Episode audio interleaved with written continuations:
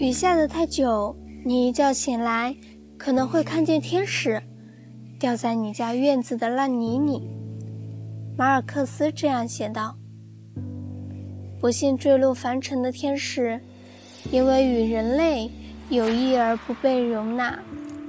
无疑面临一种孤独的处境。那么，孤独症的孩子们呢？他们有着不一样的语言，不一样的逻辑方式。”不一样的内心世界，他们阴差阳错地来到这个世界，无法融入这个陌生的秩序和规则，受到正常人的不理解和歧视，受到至亲至爱之人的冷落和抛弃，独自于人世间彷徨，心与辣咽下去，酸与苦